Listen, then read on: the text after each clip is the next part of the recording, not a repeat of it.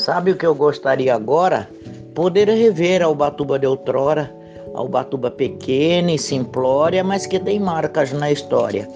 Eu sinto saudades das suas ruas, estreitas, não calçadas, quase nuas, e do jeito simples da sua gente a caminhar por elas displicentes. Os casarões, os antigos sobrados, a velha cadeia com apenas três soldados, o antigo chafariz da praça e as casas velhas sem vidraça. É, e a meninada que brincava na calçada era tranquila e quase deserta, e todas as casas de janela aberta. Você se lembra?